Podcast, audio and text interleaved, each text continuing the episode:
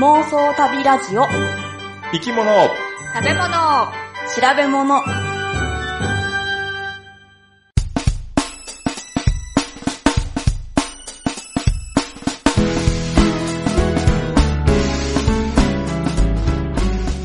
この番組は世界中の見てみたい生き物、食べてみたい料理、訪れてみたい国について好奇心旺盛な3人が調べたことをもとに妄想力を働かせながら語り合うラジオ番組です。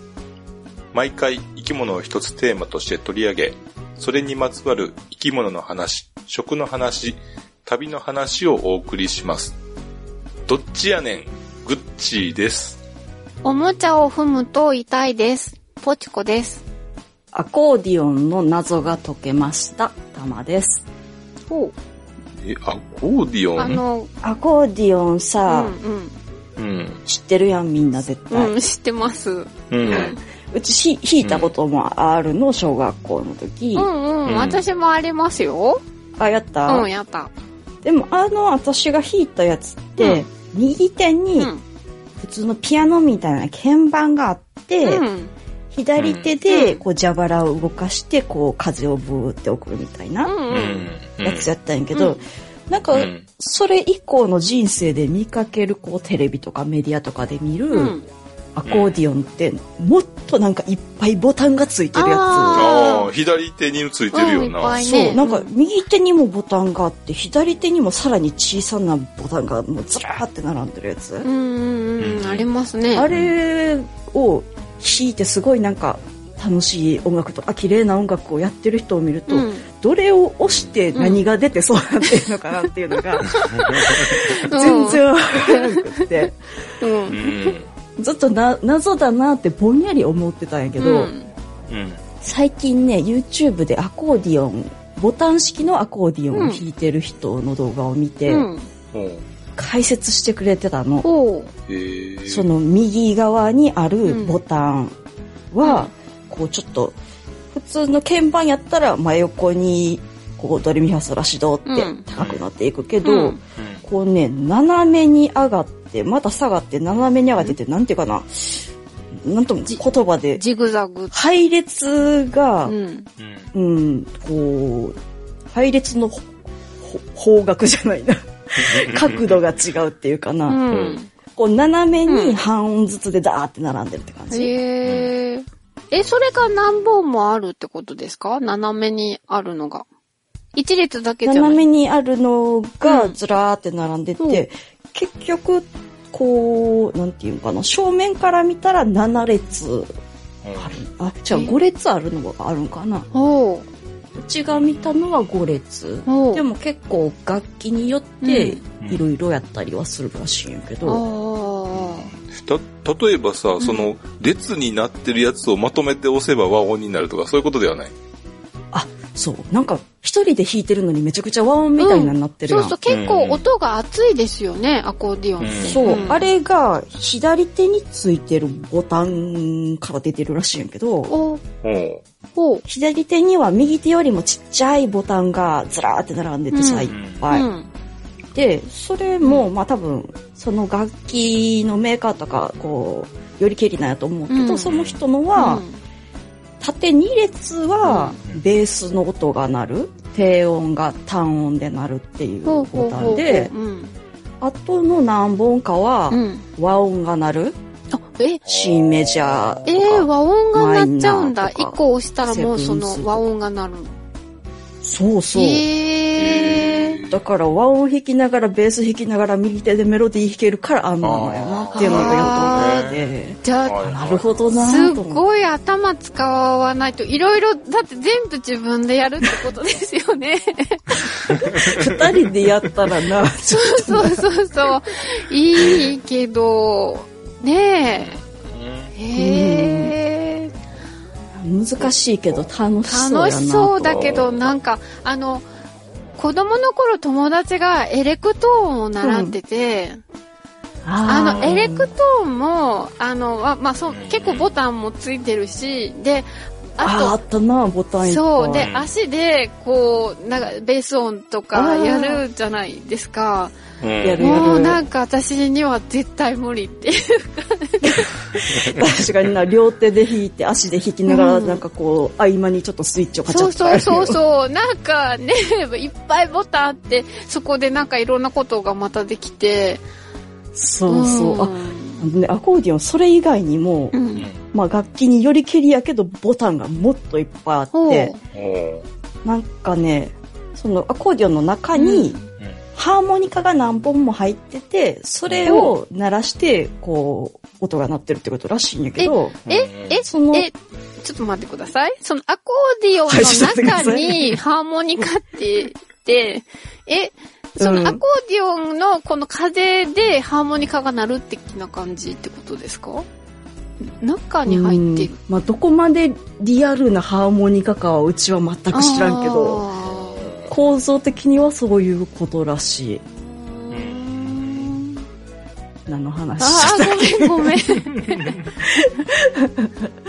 た もう忘れるぐらいから多分喋らんでいいことやねんけど。えー。まあ、とにかくいっぱいボタンがあって、なんか顎で押すボタンとかな。顎も使うの？全身でもうあれやねんな、作る、そう演奏すんねんな。へうん思ったえ。よりいや、でも、面白そどうなこに何のボタンっていうのをまずその把握して覚えるまでがすごい大変ですよね。うん。そうやなうん。間違って押でし、たらな扱う以前にこれは何のボタンっていうの大変。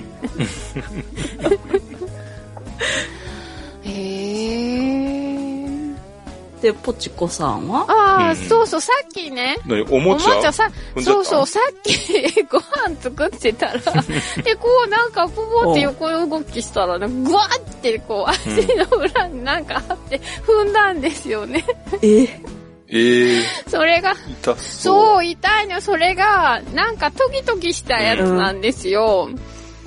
うたまわ。おくんのおもちゃなんですけど。もうね、なんかね、あっちこっちにこう、持ってって遊んで、で、うん。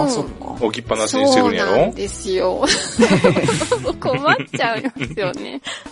困っちゃう。え、なんかこう、持ってきてって言ったら持ってきたりする？ああ、の持ってこない。そう自か。分で勝手に持ってってしてるだけで、ううん、全然ですね。うん。でも、普通、犬って、そう、おもちゃで遊ぶのって、多分、最初の1歳か2歳ぐらいまでだと思うんですよね。そうなのん、いや、え、でももうちょいなんか遊んでそうやあ、けどな。そうですか。いや、なんか、友達のところの犬とかは、割と、うんまあ1年ぐらいかなって感じで、大人になっちゃったらもうあんまり遊ばないらしいんですけど、玉尾くんはもううん8歳になるのに、まだおもちゃがいっぱい必要なんですよね。そう。わいいな。で、でも不思議に思うのが、玉尾くんが一番好きなのが、その私が今日踏んだので、カミカミボーンってやつなんですね。で、骨の形をした、うんあの、噛むやつなんですよ、硬くて。うん。うん、うんトギトギっとしててね。うん。うん。うんうんで、それって、えっ、とね、匂いがついてるんですよ。おーおーで、匂いが何種類かあって、うんグレープと、えっ、と、えいちごもあるし、肉の匂いじゃないんや。に 肉じゃないの、違う方向のそうそう、匂いやった紙、正式名称は確かカミカミフルーツボーンだったと思うんですよ。そうなんや。へうん。で、あとメロンとかもあるんですけど、うん。え。でも、いちごとかメロンは、やっぱりなんかダメなんですよね。まあ、グレープが好きなんですよ。うん、他のあ、なんか味というか匂いとかだと、う。うんん。これ違うなって感じで、あんまりこう、のめり込まないんですよね。匂いも大事なんやね。そうなんですよ。で、あの、なんか昔聞いたことがあるんですけど、あの、子供のお菓子って、うん。あの、グレープ味が一番人気らしいんですよね。何の子確供かに。人間の子供。あ、人間の子供で？うん。人間の子供の、あのーな、お菓子？なんか、うん。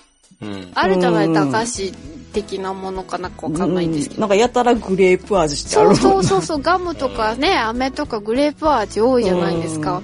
なんかね、うん子供好きなんですって、グレープが。うん。いや、だから、グレープ、その、こね、人間の子供と、犬、うんまあ子供って言えば子供ですよね、みたいな。うん。やっぱりなんかその、同じ？うん。そうん好みが。へうんー、不思議だなと思って。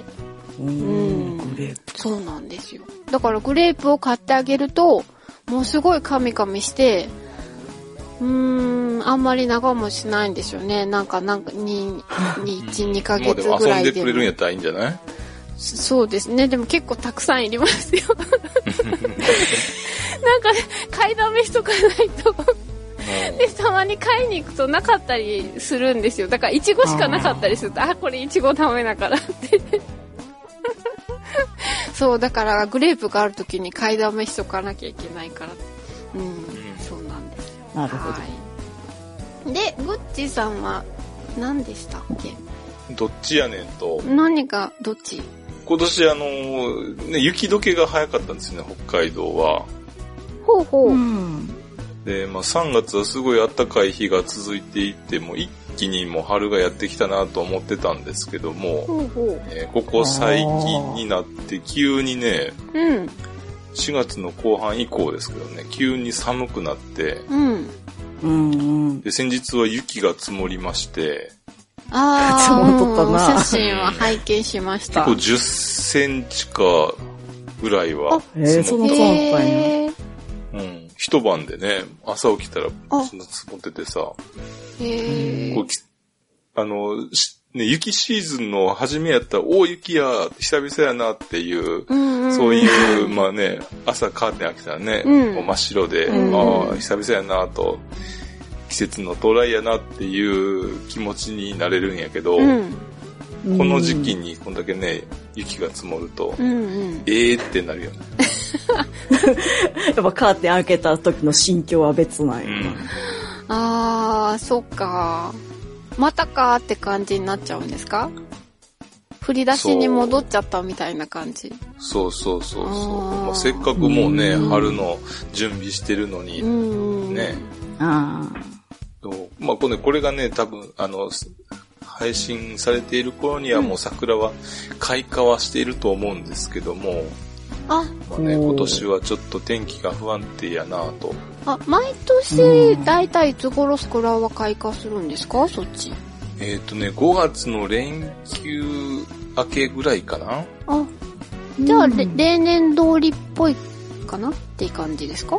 ぐらいかな。うん。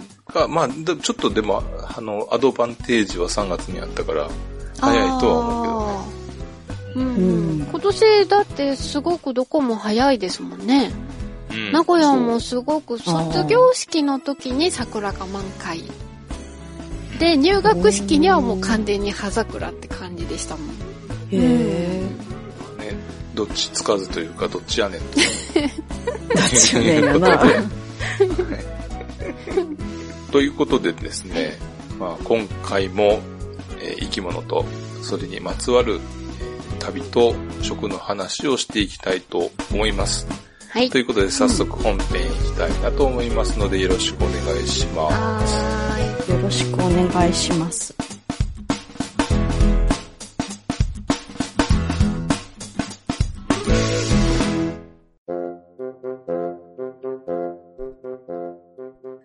今回の生き物はゆこぽんさんのリクエストでウグイスでございます。うん。はい。えーウグイスはですね、スズメ目ウグイス科ウグイス属の鳥なんですけれども、うん。えー姿を見たことがない人でも、えー鳴き声を聞いたことはあると思います。うん。うんわかりやすいもんな。はいはいい。どんな鳴き声でしょうか？ほう、ほけきょ。うん。他はないですか？え？なんかあるな、なんか、なんかでも泣き方が下手な方法結局は聞いたことあるけど、うん。であーも他にも。とはわからんな。うん。まあ、基本的にやっぱ方法結局だと思うんですけども、うん。うん。で、その、法法華経についてね、まあちょっといろいろと、えー検索をしてみたらですね、うん。うん。このウグイスがね、鳴くのは、うん。えー吸っている時か吐いている時かとうん？いう素朴なは、はい。疑問がうん。あって、もううんうん考えたことなかった、そんなこと。いや、でも吸いながらってさ、音出るのかしら？普通は吐く気がしますけど。ハーモニカみたいやな、そしたら。うん。そう、アコーディオンのように 吸う時も吐く時も音が出るのではないかと。ということでですね、そのいろいろ検索をしてみるとですね、うん。頬で吸って、おう法華経で吐いているとあの方は吸ってるの？いう記述がですね、ありましてですね。で、その元になった、えあのー、まあ、エビデンスっていうかその、えー元になった資料としては、うん。えー岩波新書っていうのにですね、えーうん。小鳥はなぜ歌う歌うのかという本がありまして、うん。えー小西正和さんが、まあ、えー著者の本があるんですけども、うん。そちらにですね、あの、東京大学の河村民次博士の観察によると、うん。えー寒い日にウグイスが鳴くのを観察をして、うん。えー白い息が、まあ、出たり、出なかったり、はいはいはいはい。で、それを見て、息を吐いたか吸ったかというのを判断した結果、はあ。ウグイスの頬法華経のうち、ほーっと鳴くときは、うん。えー白くなってないと。ということで、息を吸っているという風に結論付けられたそうです。そんな方法なんやな。なるほどね。いや、でも意外に簡単にできてね、わかりますよね、ちゃんとうね。ん。うんうん。で、まあ、いろんなね、ネットの上の記事だとかね、ある、えーその本に書かれているっていうことは、まあ、まあ、それが元になったのかなということなんですけども、うん。えー実はですね、この観察をした、えー結果だけでですね、実際に吸ってるか吐いてるかっていうのを、うんえー調べた人は今までいないそうなんですよ。ほんまそれだけなんや。もそうみんなそれを信じてそういうもんだってなっちゃってた。そうそうそうそうそうそう。うん。実際はどうかな？で、今までのその研究の中でですね、うんえー他の鳥でも含めて、その息を吸っている時に音を出している鳥っていうのは、そのスズメ目、カエデチ科のカエデチョウと、あ、ごめん、えーカエデチョウ科の、えー銀花鳥という、一種類のみだそうなんですよね。へえ。まあ、一応ね、構造的には、う。うんん。吸っときと、吸ってる時も吐いてる時も音を出せる構造にはなっているそうなんですけども、ほう。えーと鳥としてはね。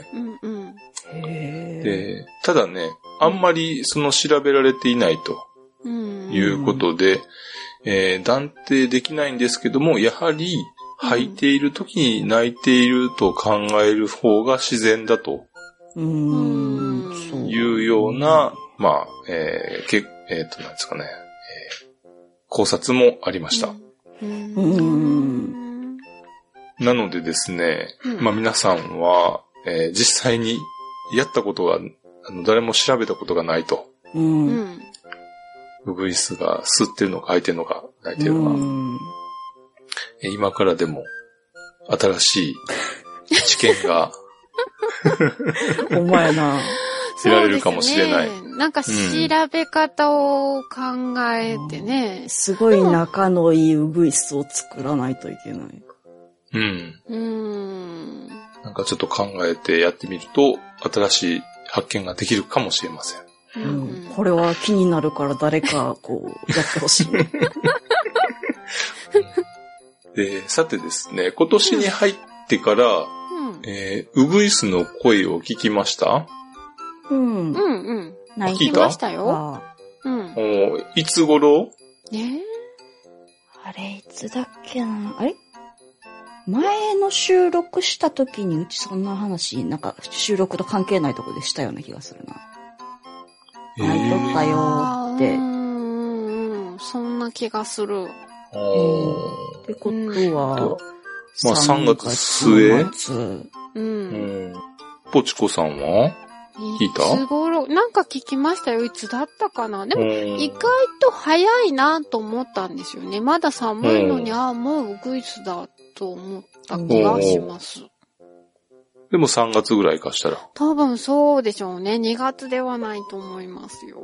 でも、あったかかったからね、今年はね。うんうんで、実はですね、うん。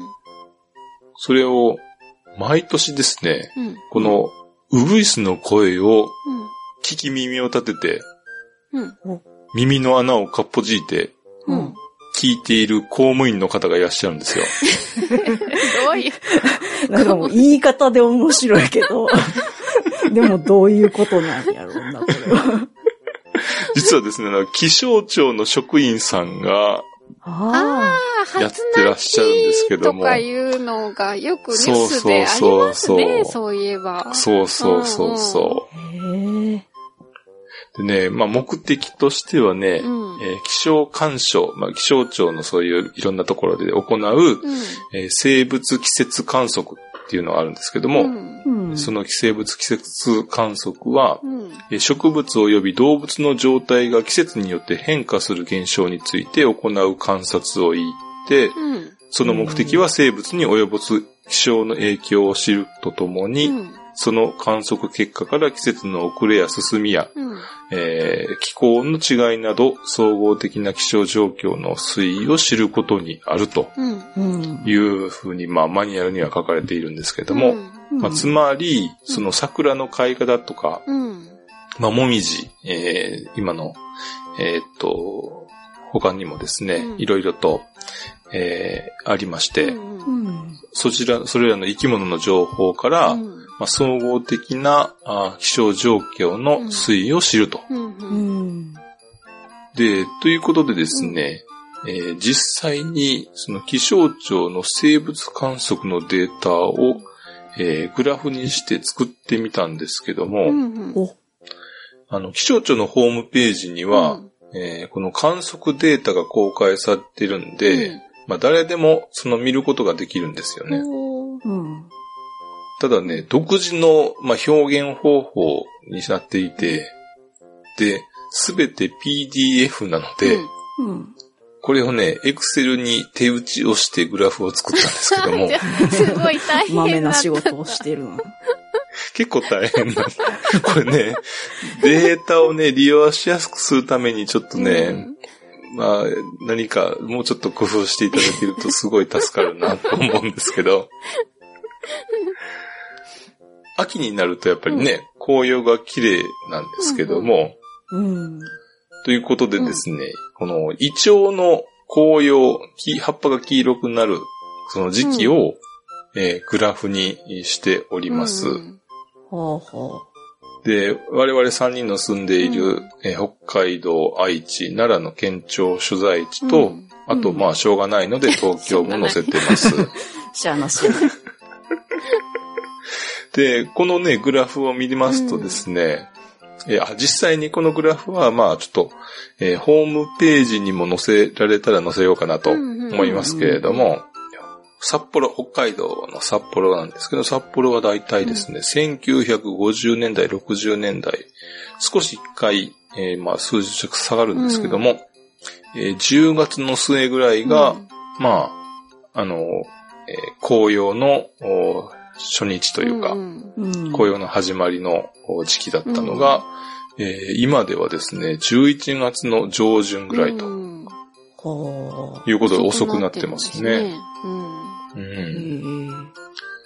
で、中でもね、顕著なのが奈良。うん結構ねかっこよくないです。よね。うんうんそう、えー10月のね、20日、22日前後だったのが、えー1960年代でね、うんえー22日前後だったのが、もう1000 2010年代だと、うん11月の20日ぐらい、ね20日過ぎ。だから1ヶ月遅くなってすごいると。ですね。そんなに差が。60年代の時点では札幌と大して変わらんぐらいやのに、そうそうそう一気そう。に東京とかの方に追いつく感じでうん遅くなってる。そうです。ね。そう。よっぽどなんか変わったんかな。う。うんん。で、一方でね、名古屋はね、なんかね、20 1990年代からだんだん下がってって、下がってあの、早そうくなってきてですね。反対ですね、他と。うん。ううんん。で、これはね、全然、ただデータに、グラフにしてみただけなので、えー、わからないですし、その、なぜそうなってるかっていうのは解説を全然、解析っていうか、うん。できてないので、理由は全くわからないんですけども、まあ全体的には遅くなってきてる傾向にはあるのかなと。うんそうですうね。東京もそうですもんね。ねうんちょっとずつ遅くなってる。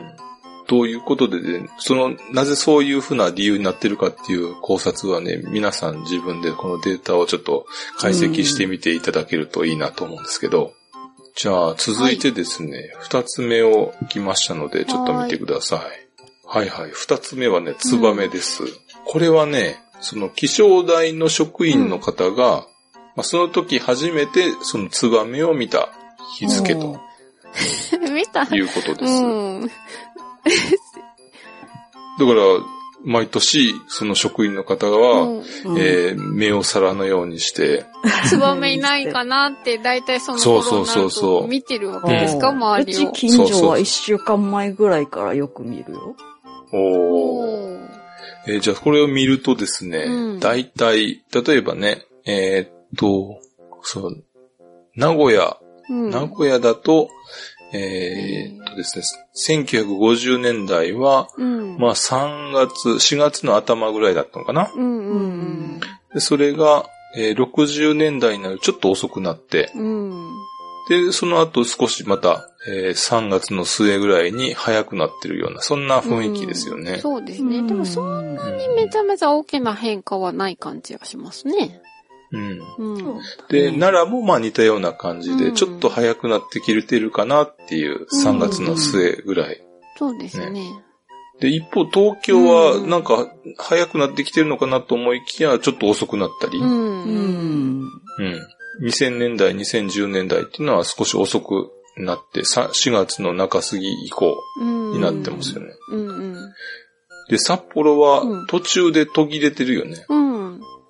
90年代以降はないの？数値。そうそ。来てないう見られていないとあ。見かけてないっていうことです。いないの？そう。で、実はね、これ10年平均を、まあ、一つの数字取ってるんですけど、うん。えーそれぞれ、えー10年に満たないえーデータの場合もありますので、そういう場合はちょっとね、除いて、急にね、カクって上がっているとかね、そういうのは、もしかしたらそういうことがあるかもしれない。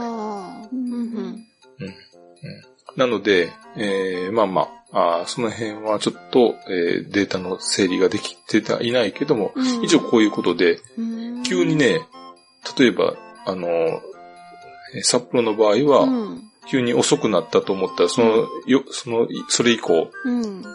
見られなくなってしまうとう。うんん。うん。いうことでですね、うん。その、実はその、ツバメを確認できてないということでうんデータがないと。で、他の種類でもね、えー一応こういうことがあって、生物的な理由でその確認できない場合もあるんですけれども、うんまあ主な理由としてはやっぱり都市部の開発で、周りにその森がなかったり水辺がなかったりということで、うん環境変化が大きな要因ではないかと。いうふうに、まあ考えられております。うん。で、えー続きましてもう一つ来ました。はいはい。今日の、えーまあお題であるウグイスなんですけども。こちらはですね、えーウグイスの初鳴きの日付です。で、1950年代からまあ観察しているんですけども、うんえー札幌ではですね、1980年代まで、うんえー観察されております。うんで、うん東京では1990年代まで東京は、しかデータがありませんえ。、じゃあということは？聞、こえうなかなくなったっていうか、いなくなっちゃったってことですかね。そう観察できなかったというか、まあ聞こえなくなったというのかね、う。うんんう。ん観測されなくなってしまったとうん。いうことで、まあ、ウグイスうは、んその札幌と東京の気象台職員がですね、うんいるところまでは行っていないとうん。うん。いうところでですね、東京では、まあ、ウグイスの声がもう聞くことが、えーできなくなってきてしまっているのかもしれないですへし、ーで、先ほどですね、ウグイスの声を聞きましたかとうん。いうふうに、えーえーお聞きしましたけれども、うん。えー2010年代の、うん。えー名古屋の初泣きというのは、うん。まあ3月の18日頃だったんですよね。うんうん。うん。で、奈良は3月5日頃と。うん多分この奈良は奈良市のところだかうんら、うんもうちょっと田舎でちょっと涼しい感じはあるから、うんうん。うん。ちょっと遅れると思う。奈良市内よりはうちの住んでるとほうほう。そっか。うんまあ、そういうのもあり、うんあって、多分でもね、えー3月の中ぐらいうんか前半ぐらいうん。というところで行くと、ああ、やっぱり例年並みか、それぐらいの、うんうん。そうやうんね。うんそうそう。っていうことなのかなと。うん。で、いずれもね、なんかね、えーちょっとずつ遅くなってきてはいるみたいなんですよね。うんちょっとずつね。名古屋も奈良も。うんうん。で、なぜこういう風になってるのか不明なんで、うんえーそれこそね、皆さん、リスナーの皆さんで興味ある、あか興味のある方は、の、えー仮説を立てて、うん。えー見ていただけるとありがたいなと思います。聞きたい。うんうん。うん。で、さてこのね、生物観測なんですけれども、実はね、2021年の1月から、えー激変してしまっております。ああ。うんで、先ほどね、その生物観測の目的というのを読み上げたんですけども、うん。先ほどのやつはね、変更前の目的だったんですけども、はえー変更後はですね、植物及び動物となっていたのが植物のみになりまして、あ。なんか、かへ、じゃあもうウグイスうんに聞き耳を立てるそうそう調べな公務員がいそうそう、なくな調べなくなっちゃったんですそうそうそうそうね。そうね、今年からなんかちょっと切ない感じがする。うん。で、まあね、その、さらにね、その種類も少なくなっちゃったんですよね。へえ。でね、まあ、お役所でやることなので、非常にきっちりしたあ情報があ得られているんですけども、うん、で、さらに全国的に統一されたその観測基準で行われているっていう、うん。貴重だったのにね。それがもう、ううん。ん、それがね、1953年からずっと続いていると、うん。70年近く続いているということで、これがね、各地でこう積み重ねられているんですけども、うん。まあ、その、えー観測をですね、動物についても全部やめてしまうと。ん。うん。で、そ植物については、まあ、桜の開花だったり、イチョウの、まあ、紅葉だったりなどと、えー9項目でやると。うんほう。あんまりじゃあ、そのデータを毎年、こう、職員さんが頑張ってうん。出るほどには役立たないっていうこと？いやー、これほんと貴重なデータやと思うねんけどな。いや、いつか役立つ時があると思うんですよね。そんなのって、毎年毎年とかね、そんな頻繁に役に立つわけじゃないけど、なんか何かあった時に長い、こう、データがあるからこそ、なんか傾向が分かって、なんかと結びつけて考えられるとかいう風になると思うんですけどね。そう、こんだけのね、手厚いえーデータがあれば、ううんん。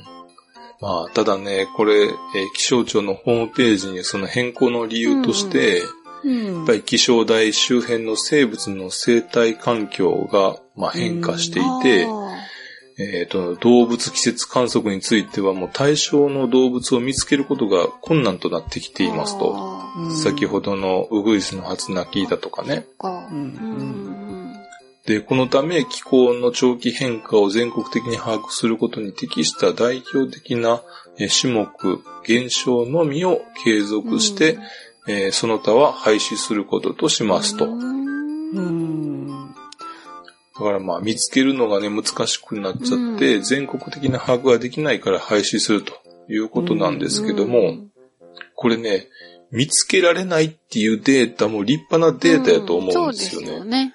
そうだうんね。そういったのでもで、できれば続けてもらいたかったなとは思うんですけど、まあもうこれも決定してしまったとそっか。いうことで、まあね、なかなか、あーやっぱり災害最近多いから、うん。そういったところに、えまあ力を、ね、入れるとうん。いうところもあるんだとは思うんですけども、うん。うん。で、現代だとはね、えあ、現代ではね、まああの、ツイッターなんかもあるんで、うん。例えばね、ウグイスの初鳴きだったり、あるいは、あの、アブラゼミの初鳴きなんかさ、ここれからの季節やったら、そうですよね。みんながそう投稿すればいいんですよね。どこどこで聞きました、見ましたって言って、何かその、うんそれを蓄積する、すれるものうん。があればいいわけですもんね。そうそうそうそう。ううん。そういったのをね、うん、データベース化されるような仕組みがあれば面白いなと。そしたらなんか、うん、なんか、こう、みんな結構聞き耳立てて、とか、あのうん探しますよね。あ、今年はどうかなって、そうそうそうそうあ報告しなきゃって思うと、うんそろそろ何だ、そろそろ何だ？と思うと、結構その自然に関心がいくようになるような気がしますね。うん、うん。そうそうそう。し、なんかうん楽しそうだからやりたいなって思います。う。うんん。そう。なのでね、ツイッターなので、鳥がツイートするように、ツイートしていただけると、いいんじゃないかと思いますよ。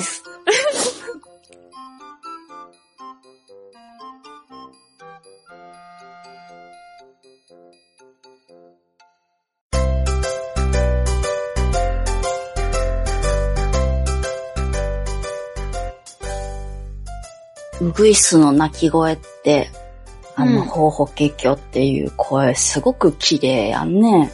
うんううん。やし、みんな、まあ、下手っぴな子もいるけど、ホーホケキョって泣くわけやけど、う。うんん。あれって生まれつきある程度泣けるとかじゃなくって、親鳥の鳴き声を真似して練習して覚えるってことらしいんやけど、うんう。うんん。旅の楽しみってさ、まあそれは人それぞれいろいろあるんやけど、うん。うちが思う根本的な一つが真似をすることやと思うんよ。ほう。なんか言葉でもさ、うん。うんありがとうってなんて言うのって教えてもらって、ありがとうって言葉を使ってみたりとか、うんうんなんかこう地元の人が集まって賑わってる店に入ってみて、うん。あの人と同じやつくださいみたいなやつとかさ、うんそうですね。うん。なんかそれこそ現地で現地の人が着てるテイストの服を買ってきて歩いてみたりとか、うん。うん。いろいろそういう真似をするっていうのが旅の中の一つの楽しみになってるなってうちは思って、あで今回はね、この真似をするっていうことあ。うん。自体を調べてみてんけど、ほう。なんかぼんやりとしてるように多分聞こえると思うけど、うん。なんか真似をする、まあ言い換えたら模倣もそうやね。ううんん。人間は言葉を真似してみたり、服装を真似してみたり、お遊戯とかでもさ、周りの子の手足の振り付けとか真似して踊ってみたりとか、うんう。うんん。なんとなくこう真似に包まれながら生きてるような気がしたからさ、まず人間が何歳ぐらいで真似をできるようになるのかっていうのが気になってんけど、おー。うん。これね、もう生まれてすぐやって、新生児の状態で人間はすでに模倣をする能力があるんやって。ああ、うんそう。これ新生児模倣って呼ばれるんやけど、ほう。うん。赤ちゃんの目の前で、こう、うん口を大きく開けて、あーってしてみたりとか、舌をゆっくりベーって出してみたりすると、うん。赤ちゃんはそれを真似して、口を開けてみたり、舌を出してみたりする。へえ、そう。マジでって思ったんやけど。えー、そう、私はまあ、そう、子育てとか経験ないからわからないんですけど、グッチさん、しそんないや、感じありました？真似してんのでも、あれ、あの、親バカが結構入ってるかもしれない。あ、でもこれね、すごいのが、うん。できるのって人間だけじゃなくて、実はチンパンジーの新生児も、新生児模倣ができるんやって。ああ、そう。へへえ。でもこの赤ちゃんたちは、なんかこう、親がすごい変な顔してるからちょっと真似してみようかなとか、そんなわけではないやんか。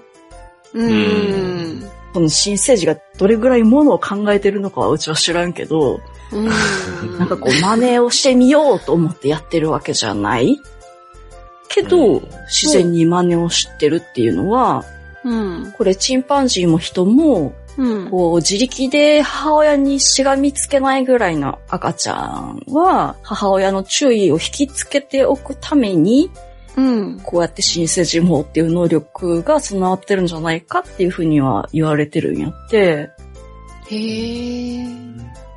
うん。ただ、この能力、うん。まあその母親の注意を引きつけてっていううん。期間が過ぎればなくなっちゃう能力なんよね。そうなんですか。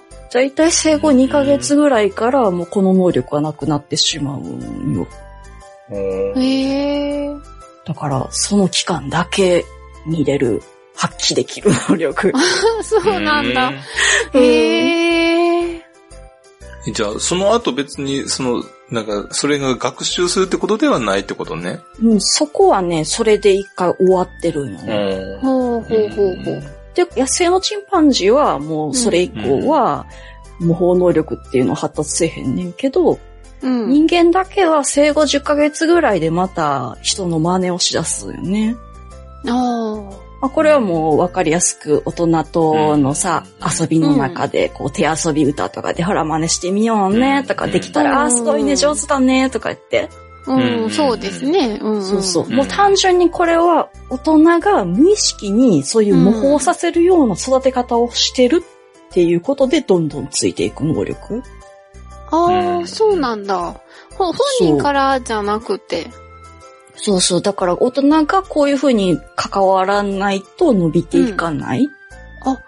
へえ。だからこういうまあ赤ちゃんのなんていうかな、当たり前の遊びの光景みたいに見えてるけど、うん。その人間の模倣能力っていうのを、うん。チンパンジーにはない能力をすごくぐんと発達させるには、すごく大事な遊びなんやなっていうのを初めて知った。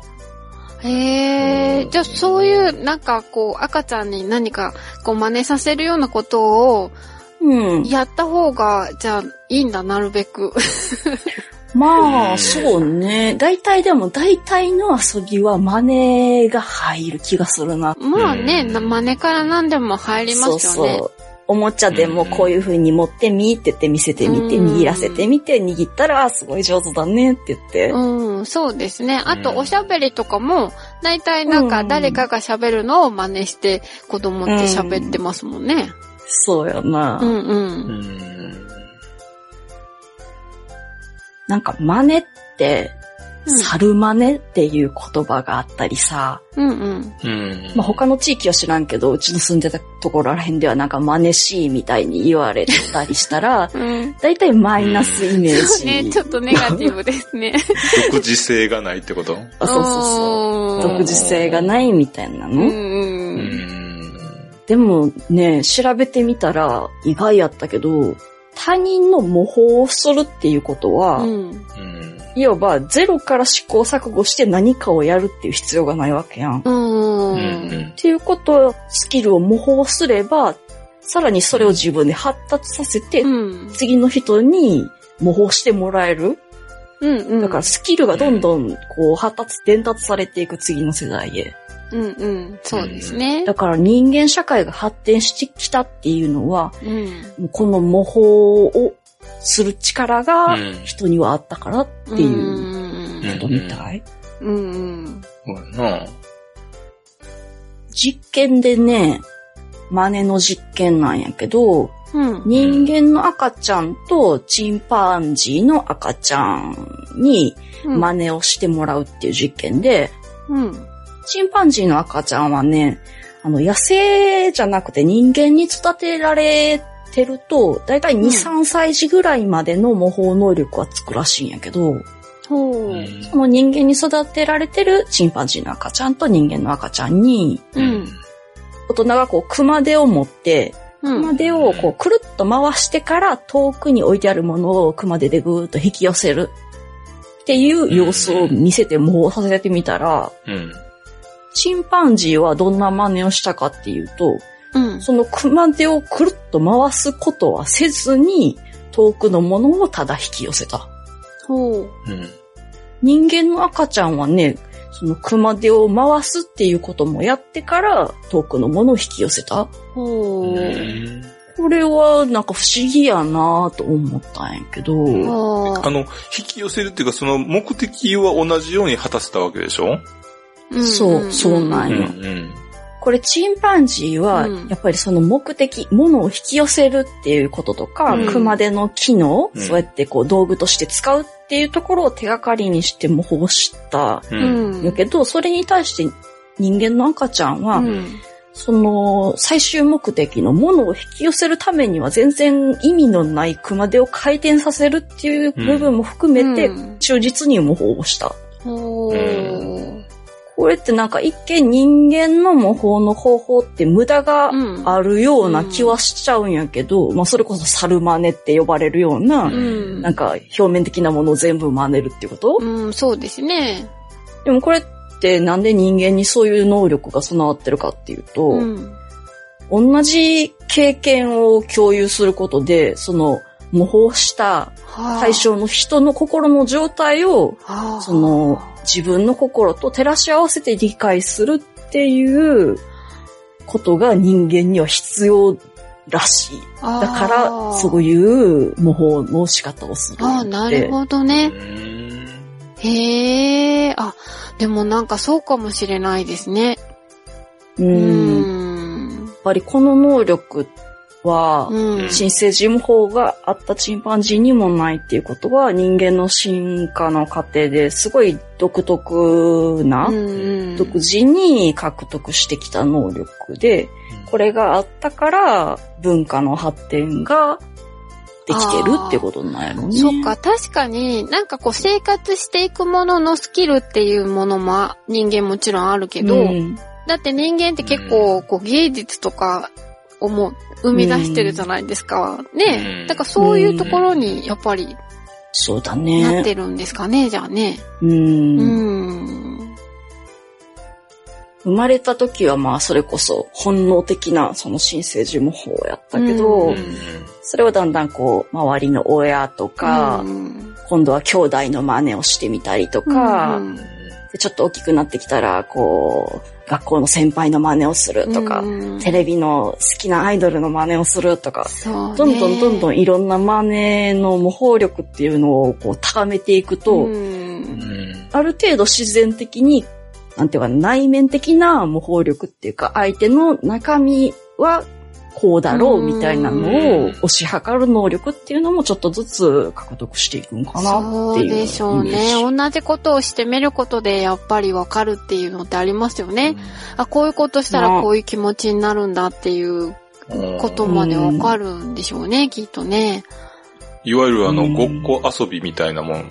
ああ、そういうのそうやね。あるよねごっこ遊びね。うんあれこそ真似っこやもうんね。仮面ライダーごっこみたいになってさ、う強くなったそう、気変分になれる身したから。気分になるし、そうそう。そう思うと、なんか子供の時の遊びって、ごっこ、模倣がすごい多かったんじゃないかなって思うな。そうですね。模倣もだし、それで結構想像力も豊かになってたんじゃないですか？ううんん。確かにね。まあこういう模倣を研究してる人たちは、人は模倣する生物であるとかいう風な言葉をよく書いてたけど、いろいろね、調べていって、最終的には日本人は特に模倣する国民であると言っていいんではないかっていう結論に至ってんけど、あのね、モノマネの歴史っていうのを見るとね、うんもう日本は平安時代からずーっとモノマネが好きなんやって。ああ、今まで。そうですか。そう、これは世界中で見てもかなり独特らしくって、へえ、うん。あの、モノマネ番組みたいなのって外国にはないんですかね？まあ今もあるところはあるんじゃない？あただもうこの平安時代からずっと真似をするって楽しいなってきたのは日本ぐらいなんじゃないかなと思うけど、まあ実際中国とかインドでは、そのモノマネの歴史っていうのはちょっとあるんやけど、う。うん。んでもね、日本の独特なところは、そのモノマネ自体が伝統的な芸術の基礎になってるっていうこと？例えば能とか狂言とか、まあ歌舞伎もある意味そうなんやけど、うん全部モノマネっていうものが基礎になって出来上がってる文化っていうのを今我々は伝統的に大事にしてるっていう。へえ。模倣っていう観点から見ても、やっぱり歴史的には大陸の文化を吸収して、うんうん。独自で発展させていったっていうものがあったりとか、は0から1を作るんじゃなくって、模あ。倣っうんて1からどんどんもっと作っていくっていう作業やから、うんうん。そういう能力をよく使ってきた国なのかもなって思う。うんうん。これ、第73回でさ、アリの会、うんうん、で、うちが国民性の話をしたんよね。ほう。そうやったっけ？そうなんですよ。私もうん聞いてみたらしてました。はい。それでね、日本の国民性に関して、その時に、うんえっとね、日本の傾向は、周囲の人の存在を重視するっていう国民性うんうん。うん。だっていうふうにうちは言ってて、うん。よかったらまた聞いてくれたらいいよ。これって、やっぱり周囲の人の存在を重視するっていうのは、うん。やっぱりさっき言ってた模倣と繋がる部分があるなと思って、ああ、はいはい。うんまああくまでも傾向やけどね。うん。まあまとめてみると、うんその人間が真似をする、模倣するっていう意味ってうん二つうんで、うん。一つは遺伝的には伝わらない道具を使った技術とか、うんそういうスキルを伝達するために真似をするっていうこと。うんうんうん。で、もう一つは所属集団のメンバーとして生存するためにうん。他者とコミュニケーションを成功させるために真似をするってういうこと。ん。この二つなんやなと思って、うん。で、その旅先で真似をするのがなんか楽しいなっていうのは、うん。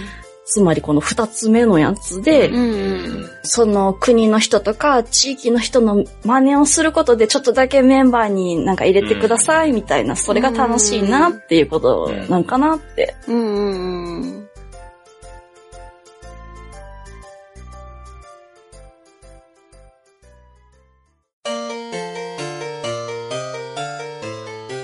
と、ウグイスはその鳴き声で、鳴き声というかその音ですよね。で、私たちを楽しませてくれるんですけど、うん。最近ね、YouTube の、あの、料理を作る動画とかを見てると、料理だけじゃなくて、料理の音？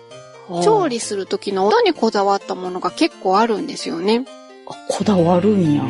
うん、なんかすっごい美味しそうな 音を、なんか、拾って、うんうん。なんかもう本当によだれが出てくるってえ感じ。ーうん。だから、そういうのを見てたら、料理って本当に、こう食べるこの味味覚とか、あと、まあ見た目ですよね。うんだけじゃなくて、結構耳でも楽しめるものなんじゃないかなって思うんですよね、最近。確かに。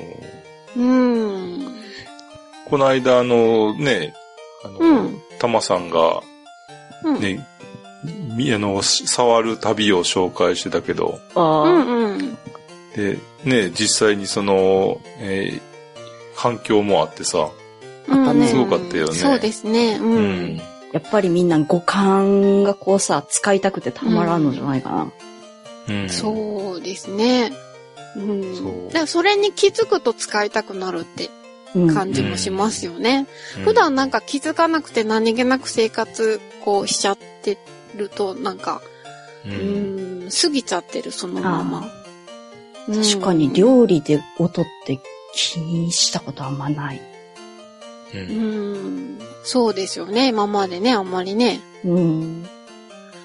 あの、私の知ってるね、料理の先生は、うんいつも、あの、料理がね、こう、うん。下手くそな人でも、うんまな板の上で野菜を切るとき、あ上手に切れていようが、そうじゃなくても、あ。ううんん。トントントントンってリズミカルな音を立てなさいっていう口癖だったんですよ。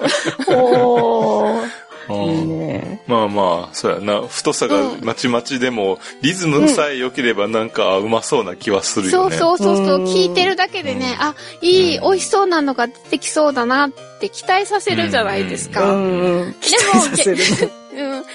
も逆になんかこう、ドスン、ドドみたいな感じでね、なんかそんなんだと、音を聞いてるだけだと、なんかね、ああ、なんか美味しいものが出てくるって、こう、なんかうん。予感がしないし、なんかこう、ね、それでもうなんか期待できなくて、なんとなくこう、食欲が減退していっちゃうみたいな。あ、うんうん、っていうのがあって、調理する時の音も大切ですからねっていううね。ん。なるほどね。そう。でもですね、今回は調理の時の音ではなくて、食べる時の音について話をしようと思います。ほうほううえ、咀嚼音ってこと？そうですね。はい。はい。で、中でもですね、あの、ポテトチップスを食べる音、サクサクというかパリパリというか、そんな感じの音を取り上げてみたいと思います。あ。おー。うん。うんでまず、スナック菓子って、あの、パリパリとかサクサクっていう音を立てるものが好まれるんだそうです。うん、確かにみんなそうよね。うん。なんかね、あの、な、なんていうの、ぐちゃってとかいうのとかって、ぐちゃあまり、ぐちゃっていうのが、ね、なんか、あまうり、ん。え、大福みたいなの？だから大福としてはそれはそれでいいんですけど、スナック菓子を食べるっていう時には、うんやっぱりこう、大福みたいな食感では、うんあんまりみんなで美味しそうだなと思わないみたいです。パリパリ言いたいね。うん。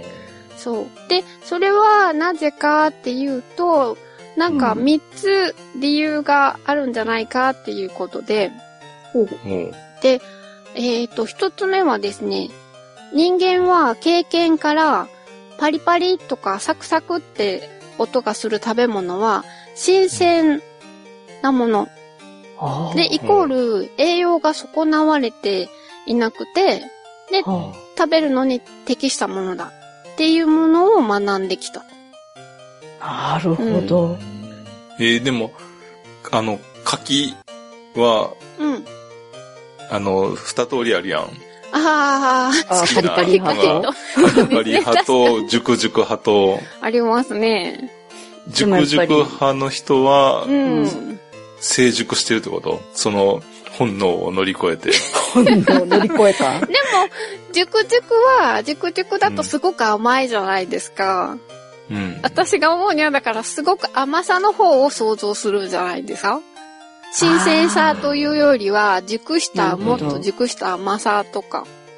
なるほどね。うん。なんかやっぱりこう、パリっていうとこう、セロリとかキュウリとかなんかそういう野菜を思い浮かべるな。そうですようね。んで、野菜とかセロリとかが、こうパリって言わないとちょっと、あれですよね。うん。うん、なんかあんまり美味しく感じないですもんね。う。うんん。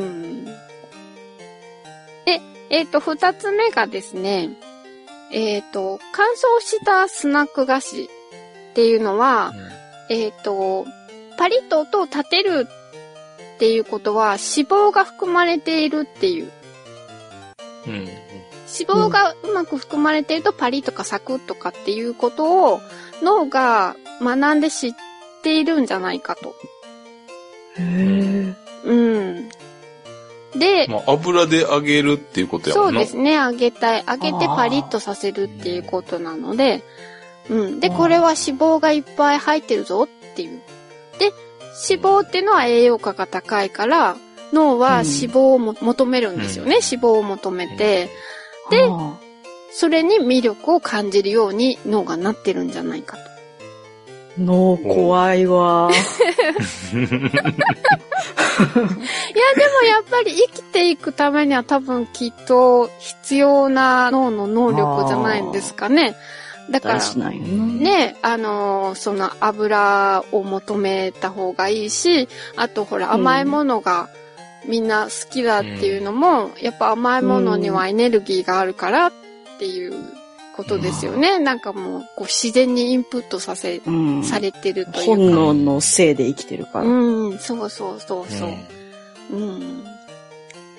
で、えっ、と、最後の3つ目が、食品っていうのは、硬くて、食べた時に大きな音が出るほど、フレーバー、香りを強く感じるっていうことが分かっているんだそうです。へえ。うん。なんですね。あんまり感じたことはなかったですけど。う。うんん。音が出るほどフレーバーを感じるってこと、フレーバーを強く感じるんですってう。ん音が出ない、あんまり出ないものよりも。ほううん。なんかそういうのが実験的に分かってるんで、それが本能的に分かってるんじゃないかと。でですね、ポテトチップスを食べるとき、パリッとかサクサクとかするのって、どこで感じてると思います？どこ？え？食べますよね。顎？うん。え、あごの、の、脳みそに来るんじゃない？もち、うん、顎でも感じてるらしいです。うん。あの、ま、まずは、えっ、と、噛むのは歯で噛んでますよね。うんだけど、歯には感覚の受容体がないので、歯は何も感じうん。てないわけですけど、そのうん噛む時の顎にある、この一応、この、まあ、顎のセンサーというか、そこで感覚的には得られているそうです。とか、あと口の中とかね。へえ。だけど、その実際に噛んでる歯と密接にこう、なってるわけじゃないので、まあ、うん一応それもからも情報は得られてるけど、そんなに詳しい情報を、その顎が伝えてくれてるわけではないそうです。うん。で、一番情報を伝えてくれてるっていうのが音。なんか歯の間で割れたり潰れたりする時の音？うん。その音が、その口の中に入れた時のその食べ物の情報源になっているんだそうです。へえ。うん。で、じゃあ、うんパリパリの音な鳴らしながら、そんなにパリパリしてないやつ食べてもあんま気づかんかな。トマさん。さっき、えーさっき取りしてしまいなんまか言っちゃっしたね。た。チャッ、チャックしとこう、チャック。はい、いいですよ。まあ、あの、そんなことを念頭に置いて、一応説明していきますね。はい。はい。はい。で、音には2種類あって、その噛んだ時に顎の骨を伝わって内耳に届くものと、うんあと空気を伝わって、まあその音として普通にこう耳に入るもの。この2種類があって、うんこの2種類の音と、あとはその顎とかうん口の中で、あのー、得た感覚を脳みそがその結びつけて、パリパリだな、サクサクだなっていうのを感じ取っているんだそうです。おうーん。そうです。で、さっきたまさんが言ったみたいに、そのかじった時に聞こえるその音が変われば、食感も、うん。食感が変わったなっていう風に人間は錯覚するらしいです。あ、するんや。するんですってすよ。ごいね。はい。でですね、えっ、と、マッシミリ、ん？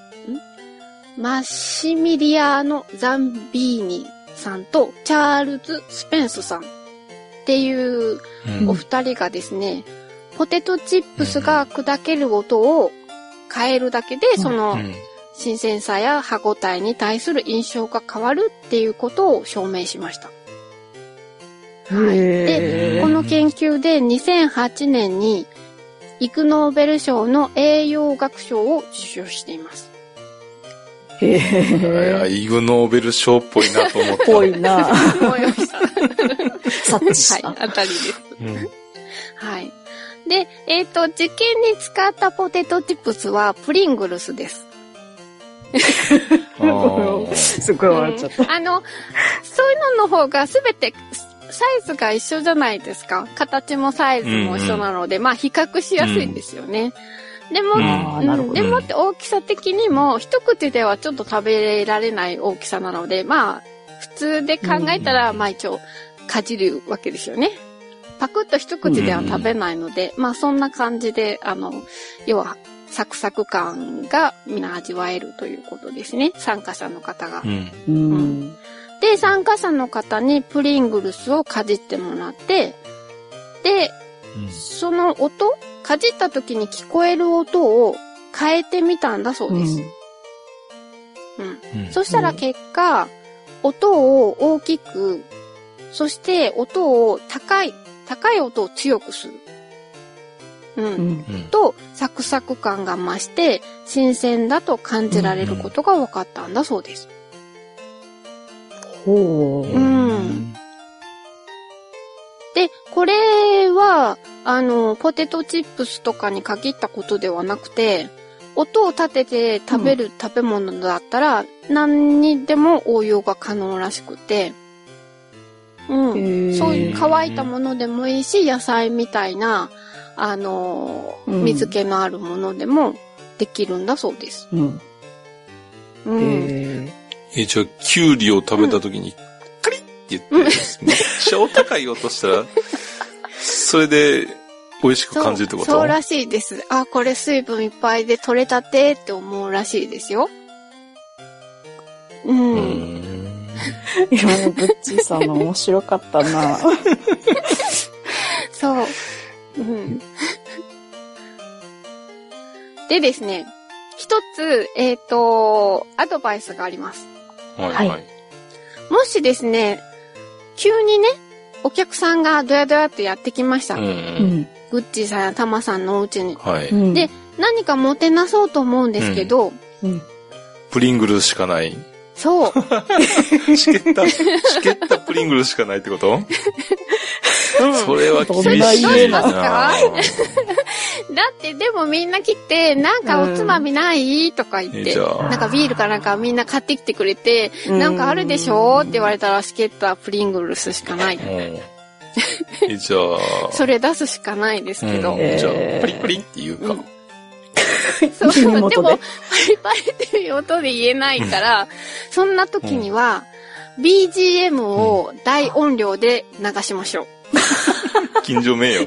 その音を聞こえない感じにさせる。そうです。あそうです、そうです。ポテトチップスを食べる自分の音が聞こえないほどの大きさの BGM を流すと、勝手に脳が聞こえなくなったポテトチップスの音を想像で補ってくれるんですって。なんか気の毒。そっか。そう。なのでみんな、仕切ってるのに気づかずに、あ、美味しいねとか言って、うん。プリングルスを食べて、そしてビールを飲んで盛り上がれると。あーえ、じゃあもうガンガン BGM かかってるようなお店で食べるプリングルスは実はしけってるってこと？逆に言うとな、そうなる。なので、もし、そんな機会が、まあ、あるかないかわかりませんけど。あったでも実験はしてみたいよ、これ。うん、実験してみてください。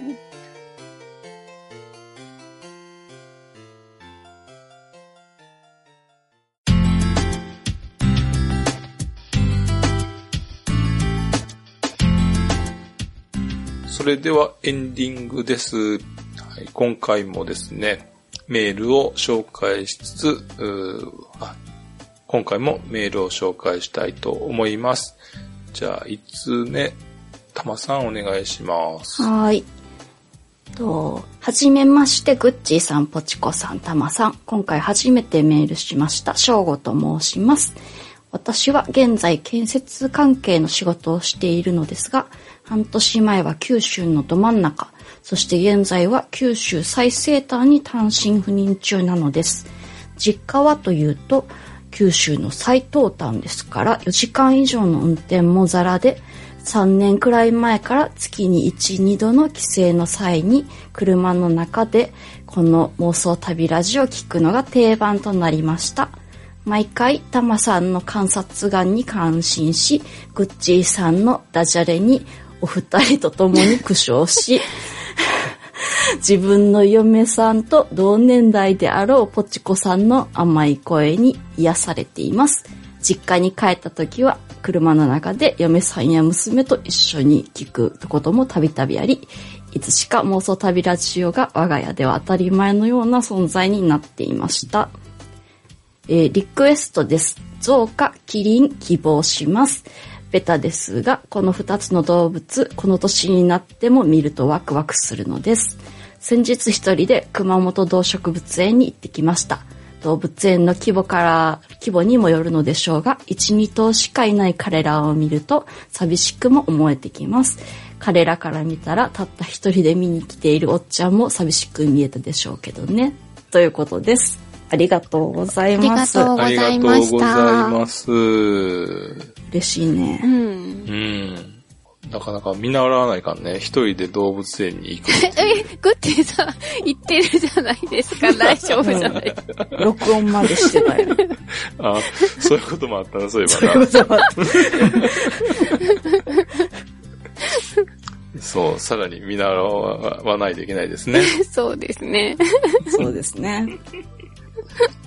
でも動物園の動物って確かに頭数少ないですよね。一頭しかいないっていうところもあるし、あああいう寂しさは感じてるんでしょうかね。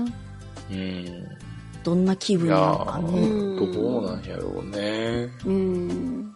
基本的にはまあまあ、ある程度その群れを作作ってうん。生活するような生き物やったらある程度人数ないとね、うん。人数っていうか、頭数いないと、うん。ちょっとやっぱり自然としては、あの、寂しいやろうけど、うん。中にはでもね、単独生活するようなやつもいるやろうから。ああ、そうか。そんなだったらもう、一頭か、それか、つがいぐらいでもううん。十分っていうか、そっちの方が、なんか、過ごしやすいかもしれないですね、じゃあね。かもしれないうんね。ううん。ん。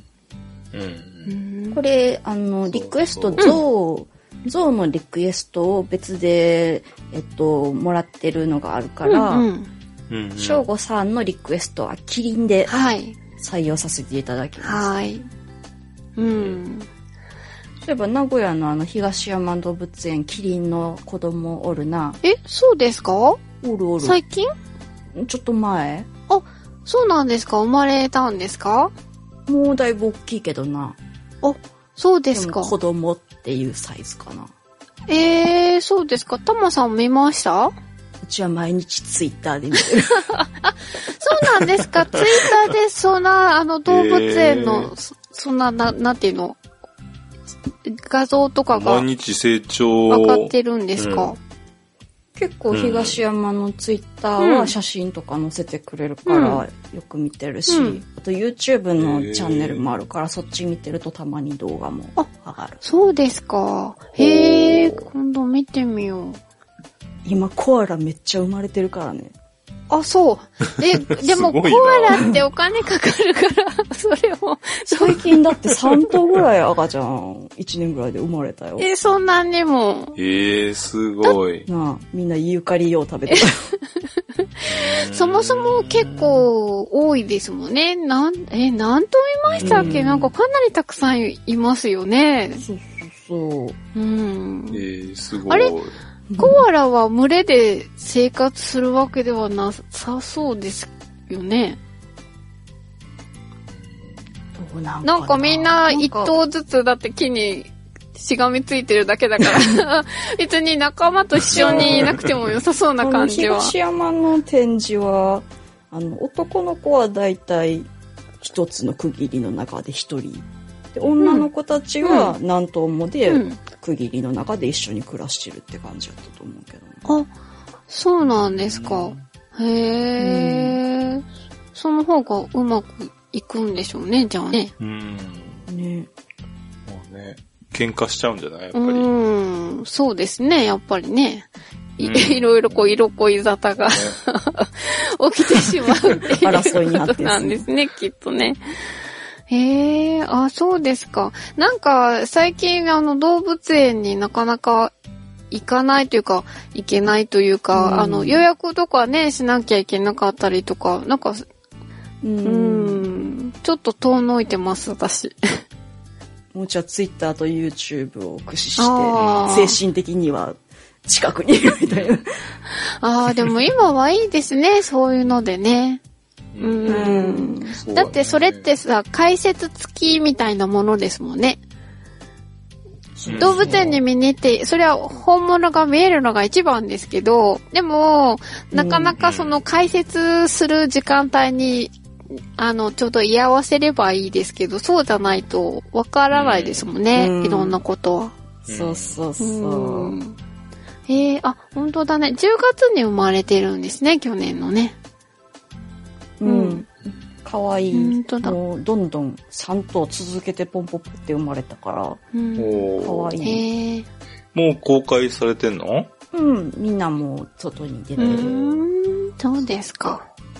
おー今じゃいい時う。やね。うんん、いろいろ赤ちゃん、カンガルーとかも最近袋から出てきたらしいから、そうですか。うん子供が見れるシーズンなんじゃない、へへえ、やっぱり春は、あれですか、出産のシーズンなんですかね、動物って基本的には。まあ、あんまりね、うんなんか新生児の状態で冬にこう寒い風にさらされるわけにはいかんから、ねえなかなかね。うん。うんコアラはね、南半球の生き物やから。あ、うん。そうか、そうすると、それどうしてんねやどろな。うなんでしょうね。うん。でもあれ、室内の中にいるから、空調を入れて、ううんん、そんなに関係ないかどうなんでかも、関係ないかもしれないですね。うん。じゃあ、翔吾さん、ありがとうございましたありた。がとうございました。はい。じゃあ、続いて、ポチコさん、お願いします。えー、ひとまろさんからいただきました。毎回配信楽しく拝聴しております。さて、突然ですが、リクエストをお願いできないでしょうか？リクエストしたい生き物は白鳥です。私の実家のすぐそばには飛来地となっているところがあり、地元を離れるまで毎シーズン白鳥を眺めて育ちました。えーそこは寝床で餌場は別にあるので、自分が朝通学するときに餌場へ向けて頭上を飛ぶ団体さんの白鳥を見て、ご出勤、帰宅時には暗い中飛ぶ遅帰りの団体さん白鳥の鳴き声も聞いて、お帰りなどと朝晩挨拶していました。地元を離れ白鳥とも離れてしまいましたが、今でも毎年初飛来の知らせを聞くと、ネットニュース動画で姿を確認しては、よしよしと喜んでおります。また、特に好きな飛行中の独特な声は、ずっと耳に残っているので、よく脳内再生しては安らいでいます。一年のうち一時しかいないから余計に記憶記憶に残るのでしょうか？いつになっても良いので取り上げていただけたら嬉しいです。今年、あ、ということでメールをいただきました。ありがとうございました。ありがとうございます。ありがとうございまし。た。うんうんいいねね。情景が思い浮かぶようだそうです。ね。ね行ったり来たりするんですね。寝るとことうんね、餌食べるとこ違うんですね。うー。うんん。ね、うん先日もね、あの、今、今ちょうど、あ、もうでもそろそろ帰る頃かな、その、白鳥が、うん。グッチーさんシティにもいらっしゃってですね。あそうおう、おう。はい。はい。あれでも、グッチーさんのシティの方々はあまり歓迎してないではないかったですか、うーん、そうですね。あんまりね、いや、結構ね、畑にね、うん降り立って、その麦をむしゃむしゃ食ってた。うん。うん、結構ね、あの、あまりいい感情を持ってない人が多いかもしれないね。ねでも、ひとまろさんシティの方々は割とこう、ウェルカムな感じなんですかね。みたいなね。うん。うん。あの、ところ変われば、人変わればで、ね。まあ、あの、二面性はあるよね。そうですね。その、でも餌を、何を食べるかでです。うん、変わってきますよね。その人間が一生懸命育てたものを食べちゃうのか、うん、そうではない、うん、あの、まあ、どっちでもいい、そこら辺にあるものを食べてってくれるのか、で、だいぶ違いますもんね、そりゃね。うん。人が育ててる麦が一番美味しいのかな。そうでしょうね。それはだってそれしか食べないしね。他にはないから。じゃあ、ブッチサンシティにはあんまり白鳥の餌がないっていうことですかね。うん、他に自然の中としたら。ね、っていうよりかは他よりもだってさ、綺麗に並んでそれしか均一になってるわけやからさ、うん、苦労せずに食べられるやん。白鳥からすると、はいはいどうぞ、な、並べときましたからって 言われる。配膳されたぐらいの感じ。そう。だって空飛んでたらさ、うん、急にあのケーキがめっちゃ並んだような、さ、場所があったらさ、そこ行ってみようかなってなる。そうですね。人間で言うと。うん、このさ、飛んでる時の独特な声っていうのが全然知らんからさ。そうですね。イメージがわかんない。どんな声なんですか、ああ、ああってやつ？あ、そんな声？もうちょっとあんまり、よ、よく、うん、うまいことできないけど。え、じゃあ、あの、カラスとかだってそんな、ああ、もうちょっと高い音じゃない？カラス、うん、うん、カラスよりもっと、なんやろ、澄んでる声かな。あ、もっと、あこれは聞いて大きいから、なんか声が響く感じですかね。あの、が、がたいが大きいから、うんその、鳴き声も、その体にこう、共鳴させて大きくなるとか。多分入ってる時に音鳴ってると。ああ、吸ってる時の音ではない。そう、そうやな。ちなみに、この白鳥の初飛来っていうのはどこかで観測してたりはしないんですかね？あの、気象庁では。気象庁でないね。ないんですか？うん。今までのあれにはなかった。へえ。あまあ、結構限定的かもしれんよね、その、立ち寄る場所っていうのは。ああ、確かにね。まあ、毎年来るっていうところの人やったら、まあいいかもしれんけどね。うん。うん。なかなか気象台もそんなにそんなにね、うん、あの、田舎にあるわけじゃないからそっか。ある程度都会にないと。うん。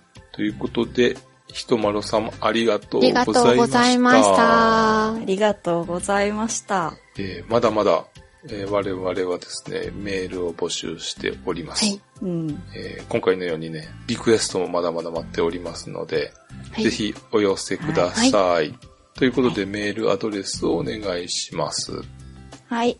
メールアドレスは、妄想旅アットマーク gmail.com mousoutabi アットマーク gmail.com です。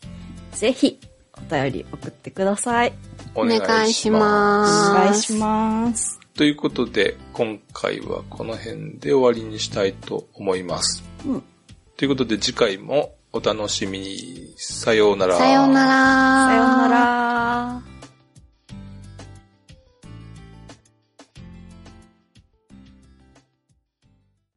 この番組は、バックパッカーを応援する、たびたびプロジェクトの提供でお送りしました。